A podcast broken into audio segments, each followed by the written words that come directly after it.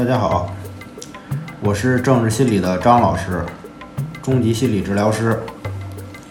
强迫思维的种类有很多，内容也是不断变化的。而强迫症中的反强迫，也是针对内容的，既是症状的本身，这样是一个死循环。森田的方法是打破这个循环，这是意识层面的做法，就如同帮人做事和教人做事的不同。症状中不合理的内容都是合情的，所以情绪情感都是有来源的。我们通常会认为强迫观念中那些担心的事情是没意义的，但是痛苦却是撕心裂肺般的强烈。比如在成长过程中的一个被忽视，我们觉得没什么，但是很多个呢，这是滴水穿石的结果。强迫、抑郁都是如此的。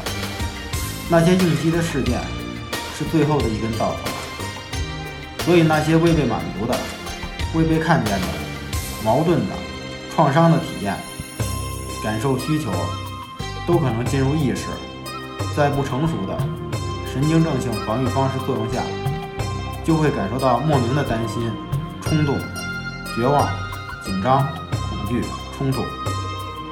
森田疗法是让我们不要放下我们在做的事，比如学习、工作、自己想做的或是应该做的，因为我们说强迫也好，还是抑郁社恐，都是可以好起来的。这些问题只是情绪出离了正常。而耽误了学业，错过了时间，失去好的工作，感情，可能就是另一种人生了。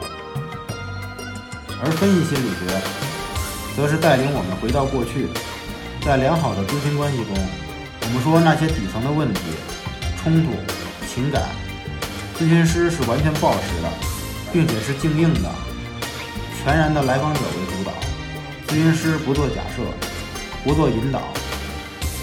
对来访者潜意识的内容接收安放。